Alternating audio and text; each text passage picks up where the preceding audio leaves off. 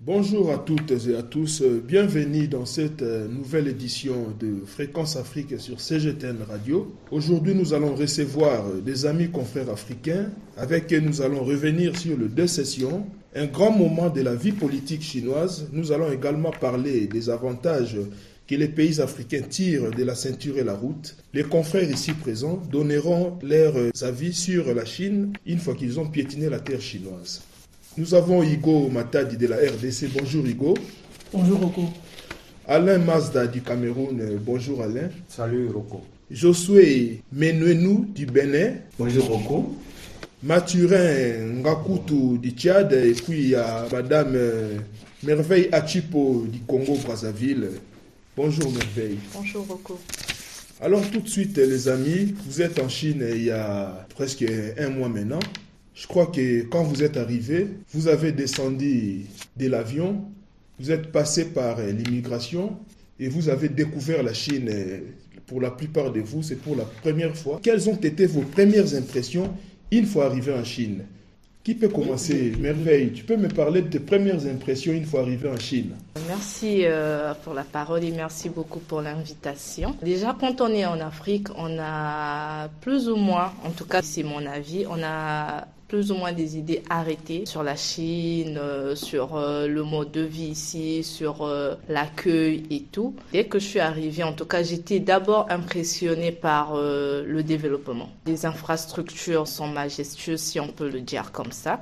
Au fil du temps, au fil des jours passés ici, j'ai découvert euh, un pays avec euh, une population assez humble. C'est vrai que parfois, euh, on rencontre des gens qui sont intrigués de voir des Africains, mais après, je comprends, hein, parce que la Chine, c'est quand même 1,4 milliard d'habitants, et recevoir petit à petit des Africains, déjà la différence de couleur de peau et tout ce qui va avec, mais sinon, c'est un bon pays. J'aime beaucoup la la sécurité également ici. C'est vrai qu'on peut se sentir un peu isolé quand on arrive nouvellement dans un pays, mais euh, le fait de savoir qu'il y a la sécurité, sortir euh, et ne pas être euh, dérangé au fait en tant qu'étranger à montrer des papiers tout le temps, le passeport et tout, ça m'a beaucoup plu et la gastronomie chinoise. En tout cas, quand je venais, je me demandais comment est-ce que ça va se passer parce que chacun a ses goûts culinaires et ça fait que parfois on est sceptique à l'idée de découvrir d'autres cultures. En tout cas, il n'y a pas de souci, tout se passe bien. Je prends ce que je peux. C'est vrai que je ne goûte pas à tout, mais je suis curieuse et on peut dire que c'est une belle aventure jusqu'ici. Tu as eu à goûter à la cuisine chinoise depuis que tu es là Oui, parce qu'on participe à des activités et le buffet est ouvert à tout le monde, donc ça fait que oui. Et comment tu trouves euh, la cuisine chinoise? C'est bien, c'est assez épicé. c'est relevé en sel, mais j'aime bien. Moi, ça, ça, ça, ça me dérange pas. Quelquefois, je dirais que c'est beaucoup sucré, mais bon, les goûts et les couleurs. Mathurin, on va prendre tes impressions sur la Chine. Je suis d'abord impressionné par euh, tout ce que je, je vois au quotidien je vois au quotidien que ce soit l'attitude du peuple chinois. Quand tu sors, des choses un peu subtiles, mais qui, qui retiennent mon attention. Quand tu sors, tu te rends compte que les gens sont en paix avec eux-mêmes. Et euh, contrairement à certains pays, je, dirais certains pays européens, les étrangers se sentent chez eux ici. Personne n'est là pour te, dénigrer, te jeter un regard. Le peuple chinois est en paix avec euh, tous les étrangers. C'est ce que je, je ressens un peu à chaque fois que je sors. Au niveau de la cuisine, on trouve des aliments très bien préparés, euh, parfois à l'africaine même. Il n'y a pas trop de différence, sauf qu'ici, on essaye de manger autrement, je, je dirais correctement, parce que euh, tout ce qui est, je ne dirais pas bio, mais tout ce qui est les aliments verts, on essaye de prioriser ça et ça contribue à, à la santé de l'homme. C'est ce que je, remarque. Quand tu entres dans un supermarché, tu trouves tout, vraiment, mais vraiment tout à ton goût. Dans les, marchés africains, quand tu, quand tu entres, il y a des aliments que tu ne trouves pas forcément. Mais ici, tu trouves vraiment tout et euh, ça fait que euh, y a une, une disponibilité qui est là mise en place. Au niveau de l'économie, ça marche très très bien. Ça marche bien parce que ça permet au peuple chinois d'être posé, d'être en paix avec euh, tout ce qui est l'autre. Parce que contrairement aux pays africains, l'économie ne marche pas et c'est ce qui crée même des frustrations alors que ici la richesse est bien redistribuée même quand tu vas dans les arrière-pays euh, en tout cas quand tu quittes euh, Pékin, Beijing tu viens dans un village ou dans une province, tu te rends pas compte que tu es dans une province que c'est toujours Pékin qui, qui, est là devant toi. Donc euh, c'est c'est vraiment bien la démocratie. Les gens respectent les principes démocratiques ici. Là, on va prendre euh, l'avis de Josué du Bénin. Josué, qu'est-ce que vous avez constaté une fois arrivé en Chine? Merci Rocco, merci beaucoup pour euh, l'honneur que vous nous faites de partager avec les auditeurs de votre station ce moment qui euh, nous laisse l'opportunité de parler un peu de ce que nous ressentons en tant qu'étrangers et plus précisément en tant que journaliste étranger séjournant en Chine depuis bientôt un mois. Au risque de, répéter ce que mes prédécesseurs ont dit, je dois dire que pour quelqu'un, en tout cas, qui euh, foule pour la première fois le sol chinois, il y a tout de suite euh, cette impression de je, dirais plutôt cet envahissement par euh, l'impressionnant architecture que présente surtout la ville de Pékin. Elle est assez bien bâtie, elle est hautement bâtie et pour euh, un étranger qui arrive pour la première fois, ça ne manque pas d'attirer l'attention. Je le dis d'autant plus que j'ai eu la chance de visiter euh, d'autres capitales de pays étrangers et le contraste se fait tout de suite sentir. Lorsque vous quittez l'aéroport pour peut-être atterrir à votre point de chute, vous faites face tout de suite à un certain nombre de choses qui ne manquent pas euh, de vous, de vous bluffer, si on peut, on peut dire ça ainsi. Donc, je pense que mes impressions étaient plutôt à l'étonnement et après à la satisfaction de venir euh, dans un univers qui est totalement étranger, dans une ville dont on dit beaucoup de choses qui est une ville entre griffes miracles parce que elle euh, subit au quotidien des transformations et des mutations. Donc euh, j'ai été très impressionné par ce que j'ai vu ici, mes confrères ont parlé un peu de l'organisation, je ne vais pas revenir là-dessus. C'est vrai que nous nous sommes un peu dans notre dans notre cocon parce que nous sommes là dans le cadre d'un programme et nous voyons beaucoup de choses qui sont forcément liées à ce programme. Mais au-delà, euh, nous sortons beaucoup, curiosité journalistique oblige, et nous voyons beaucoup de choses qui cadrent parfaitement avec ce qu'ils ont dit tout à l'heure de l'organisation. Et je voudrais ajouter surtout cette sorte de structuration que vous avez à tous les niveaux lorsque vous allez faire les magasins, lorsque vous allez dans les supermarchés, lorsque vous sortez pour aller marcher, euh, pour aller euh, faire vos emplettes, ou même lorsque vous décidez tout simplement de faire les 100 pas dans la rue, vous observez que vous êtes dans un milieu qui est assez structuré. Et je vais rejoindre Merveille qui parlait tout à l'heure de sécurité pour dire que le niveau de sécurité est, vraiment impressionnant. Merci beaucoup. Igo Matadi de la RDC, au-delà de ce que les amis ont dit vous avez quelque chose à ajouter et puis on va clôturer ce chapitre avec euh, notre ami Alain du Cameroun. Merci d'abord Rocco pour l'invitation. C'est une première. Euh, pour nous, j'espère que ce ne sera pas la dernière en tout cas. Je ne vais pas répéter ce que les autres ont dit, mais j'aimerais épingler quelque chose, deux ou, euh, deux ou un point, par rapport à ce que moi j'ai vu ici pour ne pas répéter les autres amis. Moi, personnellement, j'ai entendu dire que la Chine était surpeuplée. Il n'y avait plus d'espace curieusement, je sais que j'ai volé euh, peut-être deux mots, trois mots à mon ami Alain qui a beaucoup euh, parlé de ça durant notre visite par-ci par-là. Il y a de l'espace, en fait. À Beijing, on a vu des espaces, on a vu des, des, endroits qui sont en pleine construction, on a vu des bâtiments qui sont en train d'être élevés, on, a vu qu'il y a de l'espace. Alors qu'en santé, à l'époque, on disait, il n'y avait plus d'espace, c'est pourquoi les Chinois même quittaient la Chine pour aller immigrer dans notre pays? Curieusement, c'est pas le cas. C'est pas le cas. Il y a de l'espace. J'ai aimé. Et puis euh, tout est bien entretenu, tout est bien structuré, comme a dit les autres amis. On sent qu'ici vraiment il y a, il y a de l'ordre. Il y a de l'ordre à un niveau. Vous pouvez pas vous imaginer. Je pouvais pas moi-même imaginer. Et aussi euh, la discipline en tout cas. Il y a cette discipline. Le peuple chinois est discipliné vraiment discipliné. Et je suis sûr c'est ce qui est même à la base de ce qu'on vit aujourd'hui ici, le changement qu'on vit aujourd'hui ici. C'est cette discipline, en fait on respecte les gens, tout le monde travaille et tout le monde se donne à ce travail. Tout le monde est, dans un, respecte le système qui est établi. En tout cas, c'est ce, qui m'a impressionné. Je sais que je dois aller au-delà. Je pourrais peut-être glisser deux mots par rapport à la session, mais je garde ça pour la session. Alain, je crois qu'en quittant la Chine, vous aurez une autre perception des Chinois. Merci euh, Rocco, merci euh, aux éditeurs, euh, à tous qui écoutent votre, radio. Votre radio euh, aujourd'hui sur plusieurs plateformes. On n'écoute plus la radio que sur les ondes aujourd'hui. On écoute par Internet. Nous sommes dans beaucoup de podcasts et maintenant aussi. Beaucoup d'applications. Donc, euh, merci pour l'invitation. Merci surtout de me donner de, de parler de, de la Chine en tant qu'Africain mais surtout en tant que premier visiteur. Dans l'enfance et dans ma grande jeunesse, euh, nous avons entendu parler de la Chine, dans la plupart des cas, sur l'aspect négatif. Et euh, on a toujours pensé Made in China pour dire que c'est mauvais. Mais quand je suis arrivé, permettez-moi de souligner quelques grands moments qui m'ont choqué et qui m'ont impressionné. Allez-y, je vous l'accorde. D'abord du point de vue des infrastructures.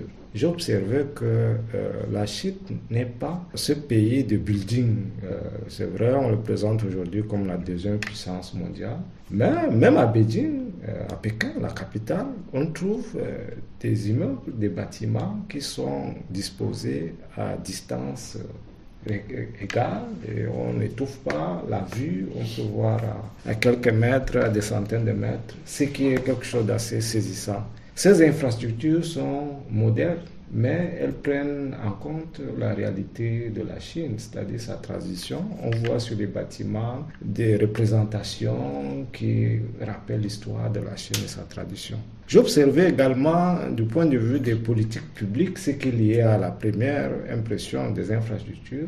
Les politiques publiques me semblent être bien appliquées ici, puisque euh, on observe à travers la ville un certain nombre de dispositions qui sont prises pas seulement au cours des 10-20 dernières années, mais qui datent des millénaires. J'ai également observé un très grand effort sur le point de vue de l'écologie et de l'environnement précisément. J'ai fait observer à quelques-uns de mes amis avec qui nous sommes là depuis un mois. J'ai observé d'abord du point de vue euh, de la nature, j'ai vu des espaces verts, j'ai vu euh, des extraits de relief. Peut-être vous allez arriver à un carrefour, vous allez trouver un morceau de bloc de pierre. Ça me rappelle forcément quand on construisait cette route-là qu'il avait, il fallait pour la mémoire, et tout ce genre. Il y a beaucoup d'autres relèves que j'ai observés. J'ai également été frappé par les moyens de transport modernes. J'ai pu prendre le métro, c'est vrai pour la première fois, mais j'ai dû observer que ces métros sont assez disruptifs, sont modernes, sont sécurisés. J'ai observé également euh, le volet e-commerce et la digitalisation globalement, parce qu'aujourd'hui, euh, ça a été beaucoup renforcé avec euh, le phénomène du Covid-19, où la Chine était sous cloche comme beaucoup de pays. J'observe que euh, certains services, euh, certains commerces en ligne ont vraiment prospéré. On touche du doigt la réalité. Et ça, c'est un point qui m'a vraiment saisi et qui serait une opportunité pour nos pays africains pourquoi pas développer ce côté-là. Très bien, très bien. Allez, on va revenir sur certains points dont vous venez d'évoquer. Vous avez tous euh, couvert les deux sessions. Les deux sessions, c'est un grand événement de la vie politique chinoise. Vous avez sûrement observé beaucoup de choses. Alors, comment avez-vous apprécié l'exercice démocratique en Chine? Ça, c'est la première partie de la question. Est-ce que vous pensez que l'Afrique a quelque chose à tirer de la démocratie chinoise ou encore de la modernisation à la chinoise? Je vais commencer avec euh, notre ami du Bénin, Josué. Merci beaucoup. C'est vrai, nous avons euh, tous couvert euh, les deux sessions et on a pu observer un peu comment est-ce que, au plan euh, politique, la Chine structure et organise sa démocratie. Moi, je, dirais que ce qui a vraiment retenu mon attention, c'est l'aspect reddition de comptes. Parce qu'on a eu l'opportunité avant les deux sessions de suivre la conférence de presse du délégué porte-parole. Et après, pendant les deux sessions, on a eu également à suivre l'intervention du ministre des Affaires étrangères et après l'intervention du Premier ministre. C'est vrai que ce sont des interventions qui ne sont pas directement liées aux deux sessions en elles-mêmes, mais je trouve que c'est important pendant ces grands moments de la vie politique du pays de donner la parole à des acteurs majeurs pour qu'ils s'entretiennent avec des, médias qui se prononcent sur des sujets majeurs du moment, quitte à ce que euh, après les journalistes répercutent l'information sur euh, leurs cibles respectives. Pour en revenir aux deux sessions elles-mêmes, j'ai observé déjà le nombre de délégués qui sont, euh, si j'ai bien compris, une émanation de toutes les entités qui composent la vie sociale, la vie sociale de la Chine. Donc toutes ces personnes-là participent à ces assises, discutent avec les décideurs au plus haut niveau, ont la possibilité de faire des propositions. Et je pense qu'ils viennent en tant que délégués, en tant que mandants des populations elles-mêmes à la base. Donc, ils viennent avec les aspirations, les besoins et je dirais même les recommandations des populations pour les verser à cette occasion-là. Lorsque c'est structuré de cette manière-là, forcément le besoin du citoyen qui se trouve euh, dans la, la contrée euh, la plus reculée du pays va, se trouvera être prise en compte. Et j'ai observé que au, titre des préoccupations qui ont surtout été abordées à l'occasion des deux sessions, il y avait la question de l'énergie, il y avait la question de l'emploi, la question du développement qui revient également de manière insistante. Ça veut dire qu'aujourd'hui, le besoin, le besoin présent et même le besoin futur du chinois est pris en compte est discuté, est débattu à l'occasion de cette rencontre-là. Et je terminerai peut-être en parlant de la fierté que j'ai eue en tant que journaliste, mais d'abord en tant que journaliste africain, parce que ce n'est pas, euh, je ne sais pas euh, combien de journalistes africains ont la chance, ont l'opportunité de se retrouver en Chine pour couvrir un événement qui constitue quand même l'un des plus importants, l'un des majeurs de la vie politique du pays. Donc il y a cette fierté-là d'avoir pu être présent à cet événement-là et surtout d'avoir pu partager tout ce qui a pu être dit à l'occasion d'ici, depuis la Chine, avec des lecteurs qui sont euh, quelque part à des milliers de kilomètres d'ici, dans mon pays, le Bénin. Très bien.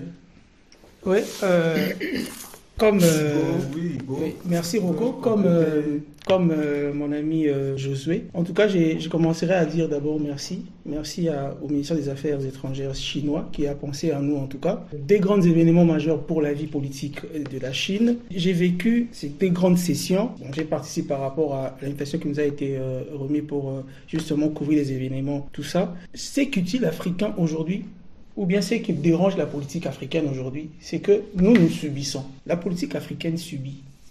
On n'anticipe pas. On n'anticipe pas, on subit les événements et on cherche à trouver des solutions et tout et tout. Mais ici, la Chine anticipe. La Chine définit d'abord le grand besoin de sa population. Comme on dit, gouverner, c'est prévoir. C'est prévoir, voilà. La Chine d'abord définit les grands besoins de sa population à travers, bien sûr, les élus, qui vont accueillir ou bien recueillir les, points de vue des uns des autres par rapport à ce qui doit être fait et tout. Ils amènent ça et, cela est débattu au cours de la, corrigez-moi si j'ai mal prononcé, CPCC. Et puis après, il y a une politique qui est définie. Après avoir défini cette politique, il y a le Parti communiste qui va prendre en charge cette politique, qui sera ensuite amenée à l'Assemblée populaire nationale, qui vont euh, l'adopter également qui vont juste après élire le gouvernement qui va travailler sur ce plan-là. Il n'y a pas un plan du genre le gouvernement vient avec son plan. Non. Le plan a été défini déjà. On vous remet le plan, vous avancez avec. En fait, c'est ça aussi l'ordre. C'est ce qui peut faire avancer les choses aujourd'hui. Très bien, Ivo. Allez, est-ce que vous estimez que la voix du peuple est bien exprimée à travers les deux sessions Permettez-moi d'abord de reconnaître euh, deux aspects majeurs qui m'ont beaucoup euh, impressionné encore une fois de plus. Déjà, du point de vue de la pratique journalistique, il y a un certain nombre de dispositions qui ont été prises. J'ai observé pour la première fois plus d'un millier de journalistes en un seul endroit pour couvrir euh, une session. C'est pour moi, humainement, euh, en termes d'organisation, c'est quelque chose qu'il faut féliciter. Mais du point encore du point de vue de la pratique journalistique, il a été mis à disposition un certain nombre de facilités j'ai trouvé des journalistes qui avaient des, des documents, des instruments pour pouvoir exercer librement. Et puis, il y a l'échange avec la presse qui était franc et direct, ce qui est rare dans beaucoup de pays d'Afrique. Particulièrement chez moi, quand vous avez un sujet assez sensible sur une question, les gens se délitent un peu, hésitent à parler. Le dernier point qui m'intéresse, c'est surtout la durée de la session à peine une dizaine de jours et les grands sujets ont été déjà traités. On va à l'essentiel. Et ça, j'ai aimé. Contrairement à ce qui se passe chez moi, une session tient pratiquement sur un mois et plus c'est pénible. Finalement, on en sort. Avec beaucoup de dépenses. Beaucoup de dépenses. Et ils sont allés à l'essentiel. Moi, euh, je reviendrai peut-être sur euh, ce que l'Afrique a attiré de, de, cette, de ces deux sessions au moment Oui, mais, mais, vous pouvez aborder le même, euh, le même sujet. Ce sont des, questions qui se complètent. Alors, de mon point de vue, euh, l'Afrique a beaucoup à, à, tirer de cet exemple de la pratique démocratique pendant ces sessions parlementaires. D'abord, du point de vue du pragmatisme, comme j'ai dit tout à l'heure. Ils sont allés à l'essentiel à une dizaine de jours. Ils ont élu, ils ont euh, fait la reddition de comptes, comme tu l'as dit tout à l'heure, M. Josué. Bon, il, faut, il faut savoir aussi qu'il y a un travail qui se fait déjà en amont au niveau des, dans chaque contrée, dans, à chaque niveau de la collectivité. Il y a, j'en viens, j'en viens justement. Mm. Vous, vous m'avez embrayé. Au Cameroun aujourd'hui, euh, dans la constitution de 1996, on parlait de la décentralisation. Et euh, depuis euh, quelques années, on est en train de passer en effet et c'est un exemple concret de la décentralisation que la Chine montre aujourd'hui, parce que, comme disait M. Josué tout à l'heure, les desiderata et les besoins des territoires et des terroirs sont exprimés par des délégués qui viennent débattre la cause des communes et des communautés. Donc je crois que la participation des territoires aux questions de développement sont des réalités. Moi je pense que de ce point de vue, c'est un exemple également pour l'Afrique. Je Merveille. Je vais plus m'attarder sur euh, ce que l'Afrique a attiré de cette démocratie-là à la euh, chinoise ou euh, de cette modernisation à la chinoise. Ce que j'aime avec la Chine, c'est que aujourd'hui c'est un pays qui a pu s'imposer et s'affirmer. La Chine a tiré des leçons de son passé et s'est dit pour que nous puissions arriver à un stade donné, on n'a pas forcément besoin de faire comme les autres. On doit se regarder. Qu'est-ce qui n'a pas marché dans le passé? Et si nous voulons que ça marche aujourd'hui et demain, qu'est-ce que nous devons faire? Le pays a réfléchi, je vais dire son peuple a réfléchi, et a mis en place des systèmes, des politiques aujourd'hui qui lui ont permis de se positionner comme la Chine que nous connaissons aujourd'hui et que nous prenons comme exemple. Et c'est ce que les pays africains doivent comprendre. On n'a pas besoin d'être comme l'autre pour pouvoir être bien on peut tirer des leçons, on peut copier ce qui est bon. Comme on dit toujours, on peut copier ce qui est bon. Mais on ne doit pas prendre le mot pour mot. Et c'est ce que l'Afrique doit comprendre aujourd'hui. Il n'y aura personne d'autre qui quittera ailleurs pour venir donner à l'Afrique son pouvoir. Non. C'est à l'Afrique de connaître qui elle est et de pouvoir s'affirmer comme telle. L'Afrique a du potentiel, l'Afrique a de la main-d'œuvre, l'Afrique a de la population pour pouvoir devenir cette Afrique dont nous rêvons. Mais ça ne doit pas que rester une illusion, un rêve, des discours. Non, il faut que le peuple se lève il faut que le peuple travaille pour, comme a pu le faire les populations d'autres pays. Et c'est vrai qu'on parlera d'une démocratie à l'africaine, mais on parlera surtout d'une démocratie à la camerounaise, d'une démocratie à la béninoise, d'une démocratie à la congolaise, qui s'inspire des réalités et, je vais dire, de la richesse de chaque pays. Et c'est ce que je voudrais vraiment que chaque pays africain puisse comprendre. Même en nous parlant de démocratie à la chinoise, je pense que les autorités chinoises le disent même, il ne s'agit pas de copier la Chine, non. Une fois, nous avons eu à discuter de cela avec mon confrère euh, Alain du Cameroun. Il a dit quelque chose qui était impressionnant pour parvenir à cette démocratie-là ou bien à ce développement-là, on ne ressemblera pas forcément aux autres. Et qui dit développement ou démocratie ne dit pas forcément infrastructure majestueuse. Non, ça dépend. Parce que quand nous visitons la Chine, il y a aussi des endroits où on trouve que le traditionnel demeure. Et c'est beau à voir. Ça raconte une histoire il faut que nous aussi, pays africains, nous puissions le comprendre ainsi. Que nous puissions mettre en place des politiques qui profitent avant tout à nos populations que de vouloir faire pour plaire. Non, parce que derrière, si nous n'évoluons pas, on nous pointera toujours du doigt. Et la réalité de sous-développement restera comme telle. Très bien, donc l'Afrique doit s'inspirer de ses problèmes internes pour bâtir une démocratie originale. Oui. On peut toujours prendre euh, quelque chose des Chinois, quelque chose des Occidentaux. Et quelque chose de nos ancêtres aussi. Nos ancêtres aussi avaient leur manière euh, de faire la démocratie. N'est-ce pas, mon ami Mathurel Ouais, je veux dire tout en gardant son identité. Au fait, ce qui a retenu mon attention, c'est euh, l'unanimité autour des grandes décisions qui ont été prises. Il n'y a aucune contestation, c'est ce qui prouve même le caractère démocratique de tout ce qui est gouvernance à la chinoise ici. Et euh, c'est vraiment important si tout le monde est réuni autour d'une seule lutte d'une seule lutte seulement pour la Chine. Et rien que pour la Chine, c'est ce qui manque au fait, la solidarité, c'est ce que prend même la Chine, c'est ce qui manque entre les pays africains. Si je crois que si nous restons ensemble, nous prenons des décisions ensemble autour d'une seule solution, tout en gardant l'identité de chaque pays, c'est ce qui va peut-être enclencher le, processus du développement dans les États africains. Maintenant, le, euh, le combat vert l'environnement, on nous faisait voir un autre visage de la Chine, que c'était une Chine polluante, une Chine agressive, une Chine qui n'adhère pas vraiment au combat vert. Mais déjà ici, dans la capitale, ce qui se voit peut-être vous me donnerez raison, mais ça ne se voit nulle part ailleurs. Tu vas te retrouver à voir plein des endroits, des espaces verts comme ça, qui se développent peut-être dans toute la Chine, hein, je dirais, parce que je vois des images qui proviennent de certaines provinces. Et donc, c'est déjà un pas en avant vers la réduction de gaz à effet de serre. Les engins qui se montent ici, les véhicules, les motos, la plupart des motos sont des, euh, des engins électriques. Et ça, c'est... Euh, à énergie propre.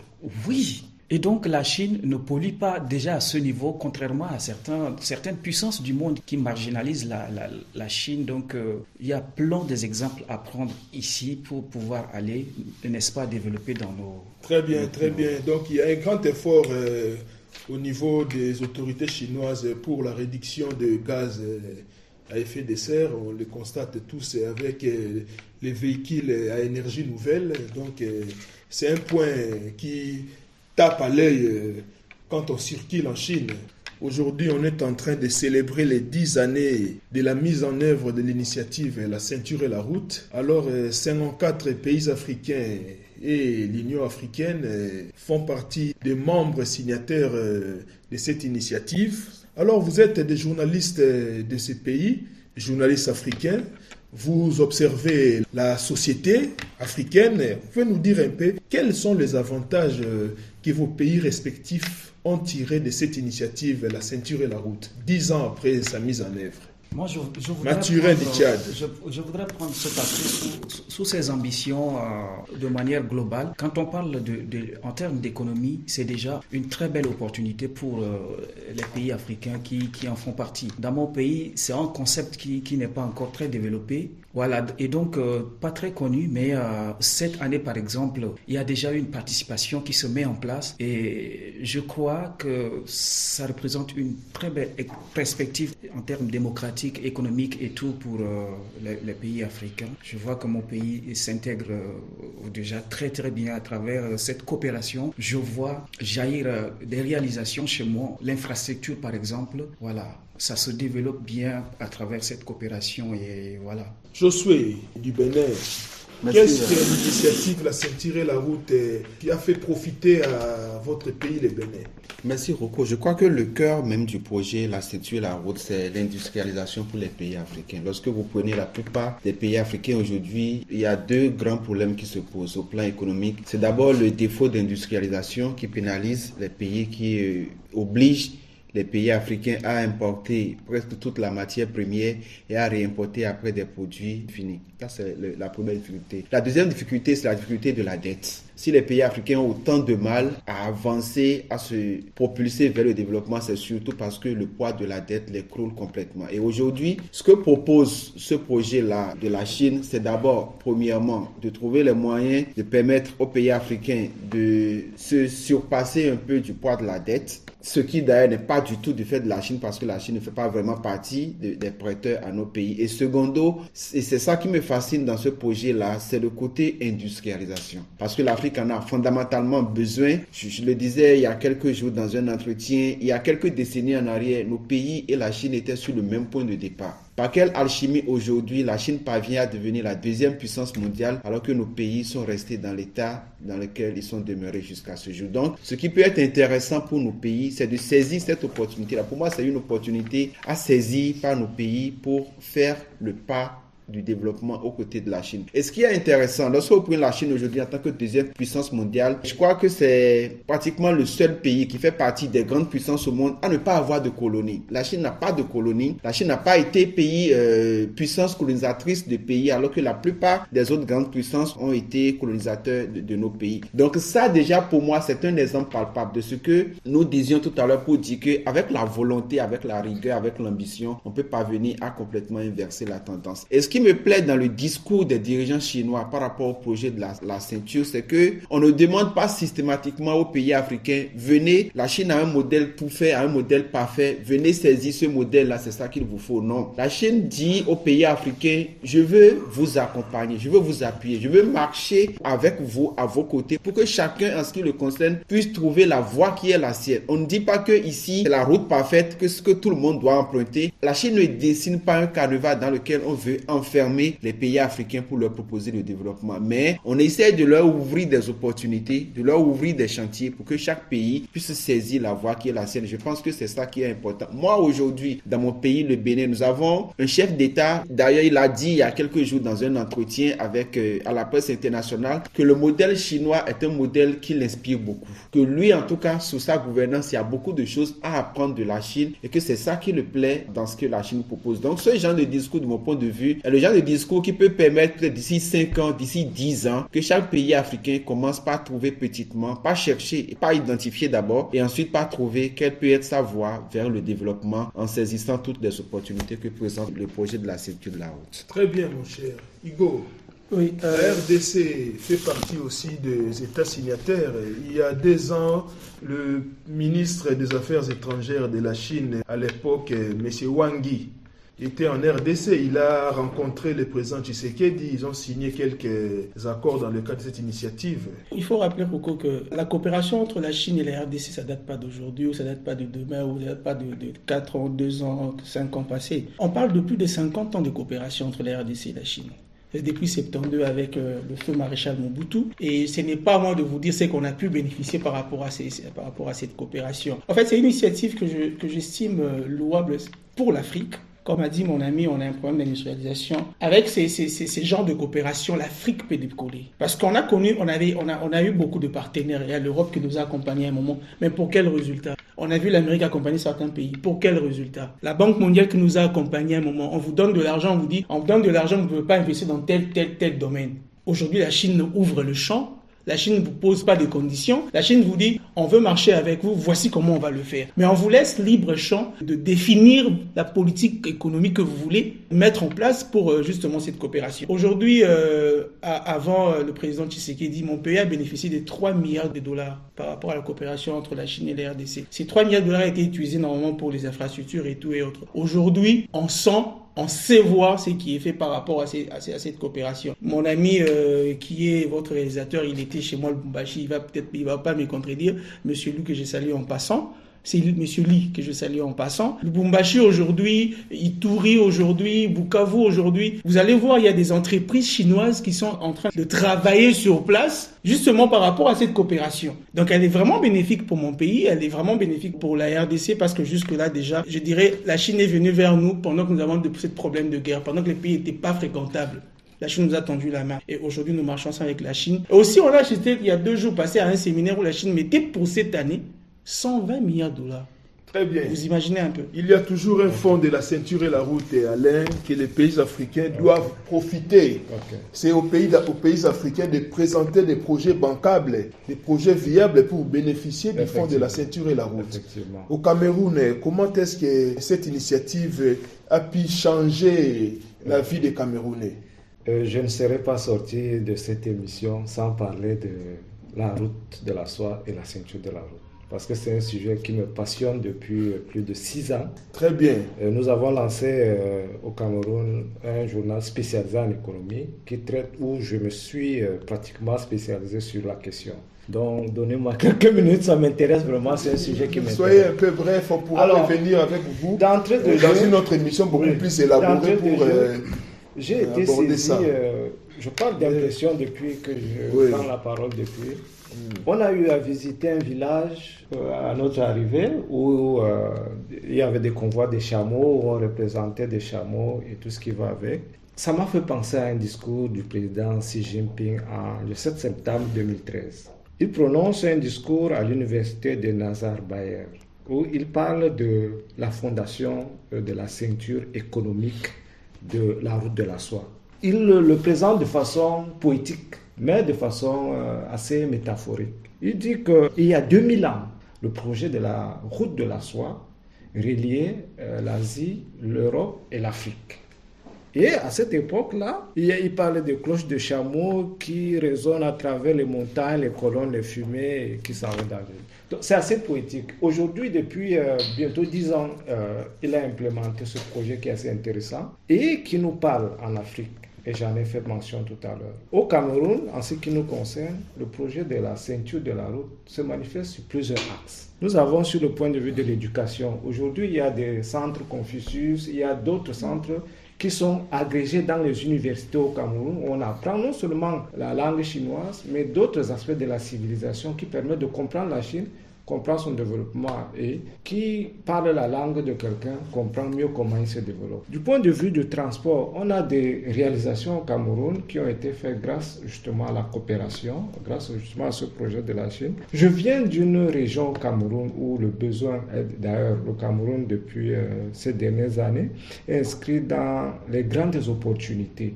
et pour ce faire, le gouvernement a beaucoup investi sur les infrastructures énergétiques en construisant les barrages. Et je viens d'une région où le besoin en énergie électrique est important. Il y a un grand projet de la Chine justement qui est axé sur le barrage de Bini Awara, qui va couvrir trois régions et qui va alimenter même le Tchad et le Nigeria. Donc c'est un projet assez saisissant qui va dynamiser l'économie et enclencher l'industrialisation dont on parlait tout à l'heure. Donc de mon point de vue, le projet de la route de la soie et de la ceinture de la soie est important pour les pays africains et surtout pour son développement fondamental. Merci. C'est un projet qui a, a contribué aujourd'hui à mettre en place plusieurs euh, infrastructures, je vais dire comme ça, que ce soit dans le domaine de l'éducation, que ce soit dans le domaine de la santé, que ce soit en matière de formation, de bourse, comme euh, mon confrère a pu dire. Dans, à l'Institut Confucius, par exemple, les jeunes Congolais ne vont pas seulement apprendre la langue, la culture, l'histoire, la civilisation chinoise, Nombreux d'entre eux ont pu bénéficier des bourses pour venir étudier ici, des bourses après euh, qui ont abouti à des emplois, que ce soit dans les ambassades locales là-bas, que ce soit dans les ambassades ici, en Chine même. Et c'est une grande opportunité, euh, je vois, de jeunes entrepreneurs qui ont bénéficié euh, des formations. Ils sont nombreux à pouvoir témoigner et aujourd'hui, s'ils ont pu décoller, c'est grâce à une expertise qui ont pu avoir ici. On parle euh, également dans le secteur de l'économie, des, projets mis en place,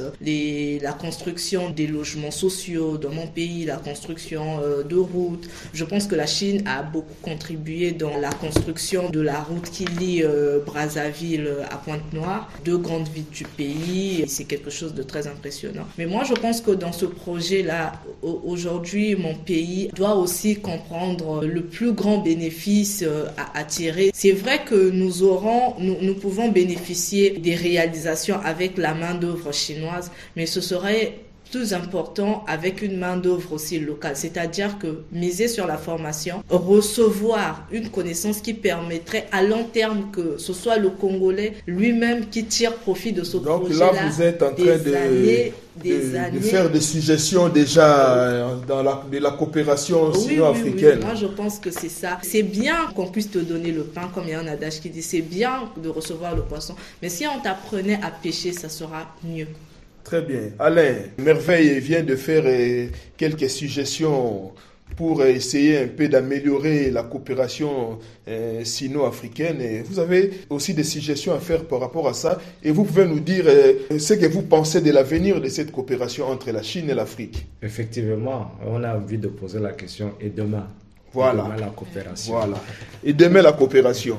L'avenir de la coopération euh, sino-africaine, je le vois du point de vue gagnant-gagnant. Je crois que la Chine le dit partout dans tout ce qu'il parle. Il parle d'un partenariat gagnant-gagnant, un partenariat axé sur l'amitié, sur le développement mutuel, sur les relations historiques, sur le transfert de compétences ou de technologies. Je vois des bénéfices communs sur ce point de vue. Maintenant, comme amélioration, je vais rentrer dans le cadre de ma consoeur du Congo, je propose que la Chine poursuive le transfert de compétences et de technologies vers l'Afrique. Parce que euh, il faut que l'Afrique apprenne à pêcher son poisson, qu'il apprenne à cultiver son maïs, qu'il apprenne à fabriquer ses téléphones, qu'il apprenne à construire ses maisons. Je souhaite également que la, la, Chine renforce le partenariat en Afrique avec les territoires et les terroirs.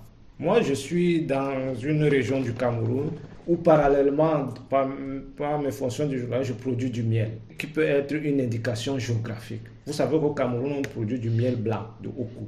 Vous êtes un agriculteur je suis un apiculteur. Un apiculteur. Donc, je suggère que les partenariats entre la Chine et l'Afrique ne soient pas au sens macroéconomique, on pense aussi à la microéconomie parce qu'il y a des petites unités de production qui ont besoin de petits outils ou de petites expertises qui peuvent aider. Je vais terminer maintenant pour les médias. Je pense que nous sommes invités ici en Chine pour quatre mois dans le cadre d'un programme et je m'imagine que ça rentre dans la philosophie de la ceinture de, de, la soie. Je suggère la ceinture et la route. La ceinture et la route. Hmm. Je suggère que le gouvernement continue à maintenir cette formation continue des gens de médias du monde, pas seulement de l'Afrique, afin qu'on puisse comprendre en réalité que les relations internationales sont basées sur des rapports sains. Très bien. Mathurin. Je pense que ça représente une très belle perspective pour les pays africains, je l'ai déjà mentionné, mais qu'elle soit crédible au niveau de, renforcement de tout ce qui est essentiel dans la gouvernance démocratique. Que euh, la Chine aide vraiment d'abord les pays africains à renforcer euh, leur système démocratique pour l'instant, et euh, c'est parce que c'est d'abord la base si on est sincère au niveau de nos États, tout peut se mettre euh, en marche. Et donc, si c'est déjà fait euh, sur le plan de la technologie, euh, les outils de la nouvelle technologie, je crois que l'Afrique en manque vraiment. Sur le plan industriel, il faut que les produits bruts soit transformé. En Afrique, c'est ce qui va peut-être régler le problème de, l'employabilité des jeunes Africains pour peut-être mettre fin au problème d'immigration qui fragilise nos, déjà nos, pays africains. Et donc, euh, voilà, sur ce plan, déjà, c'est une très belle initiative. Très bien. Josué, vous avez des remarques à faire ou des améliorations à apporter? La coopération sino-africaine. Euh, merci beaucoup, Roko. Je pense que nous, de notre position et de notre point de vue, ça va être difficile pour nous de dire voilà ce qu'il faut pour améliorer la coopération entre la Chine et les pays africains. Mais lorsque on écoute ce qui se dit ça et là, on peut s'accorder sur le fait qu'aujourd'hui, la Chine attend beaucoup de choses de l'Afrique qu'elle n'a pas encore. Et l'une des difficultés majeures qui euh, pèsent sur les rapports entre euh, la partie chinoise et la partie africaine, c'est les instabilités en Afrique. La Chine aujourd'hui a des difficultés à s'engager avec certains pays africains sur des investissements sur le long terme parce que les instabilités font que beaucoup de contrats sont réduits à des contrats à courte durée, alors que l'idéal aurait été que ce soit des contrats à moyen et à long terme pour permettre à ce que les engagements soient plus consistants, que les investissements soient plus colossaux et pour que les pays africains puissent en tirer largement parti. Mais je crois que pour le moment, ce qui se fait n'est pas mauvais. Il faut encourager. Il faut encourager et espérer porter une perspective qui permette aux pays africains de comprendre que avec la Chine, on peut réussir ce que pendant 60 ans d'indépendance nous n'avons pas, nous avons essayé et que nous n'avons pas réussi avec d'autres. Très bien. Nico, est-ce que vous avez un mot à compléter par rapport à tout ce qui a été dit par les amis?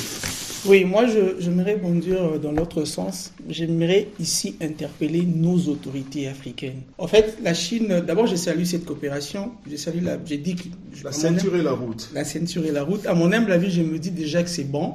L'avenir, elle est radieux, mais seulement nos autorités doivent être sincères envers le partenaire. La Chine a déjà beaucoup fait. La Chine a manifesté euh, sa bonne volonté de nous accompagner. Mais en retour, qu'est-ce que nous donnons à la Chine? La plupart de nos, dirigeants sont encore attachés à l'Occident, sont encore attachés aux États-Unis et autres. Et cette coopération a du mal à prendre l'élan parce que justement, ils sont dictés par X et Y et à la fin, il n'y a rien qui découle. Et aussi un élément très important, Rocco, les partenariats ou les accords sont signés entre les régimes et non entre le pays. C'est ce qui a même soulevé mon ami euh, en disant que ce sont des contrats à court terme. Parce que ça, ça, ça avec les régimes hein, et non avec le pays. Si on arrivait à signer un contrat partenariat entre pays et pays, régime qui est là, même s'il va partir demain, le contrat va rester, le contrat va démarrer. J'aimerais placer un mot en passant directement. Il y a ces, problèmes aujourd'hui euh, vécus dans mon pays avec le contrat sino-congolais. Il y a aujourd'hui, on est en train de révisiter ce contrat parce que le régime actuel estime qu'il y a des choses qui ont été mal faites. Il y a un problème de continuité de l'État dans nos États. Voilà. Le régime actuel estime qu'il y a des choses qui ont été mal faites, ça doit absolument être revu. Est-ce que ça a été mal fait? Point d'interrogation. Donc j'estime que si aujourd'hui on arrive à mettre du sérieux du côté africain, parce que le problème, ce n'est pas la Chine, on doit se le dire. C'est l'Afrique qui pose problème jusqu'à aujourd'hui. On n'est pas sincère. Et puis, il y a cette, problème, euh, cette problématique de la corruption. On échangeait autour de ça il y a un jour nos pays, le niveau de corruption, on ne sait plus s'imaginer, on ne sait plus le situer aujourd'hui. Si aujourd'hui on arrive à mettre de l'ordre de notre côté, je pense que tout ira mieux en tout cas. Merci beaucoup, chers amis, confrères et journalistes, d'avoir participé à cet échange euh, sur euh, Fréquence Afrique euh, CGTN Radio. Merci beaucoup d'avoir accepté notre invitation. Notre émission prend fin pour aujourd'hui. Merci et à très bientôt. Merci en tout cas pour l'invitation.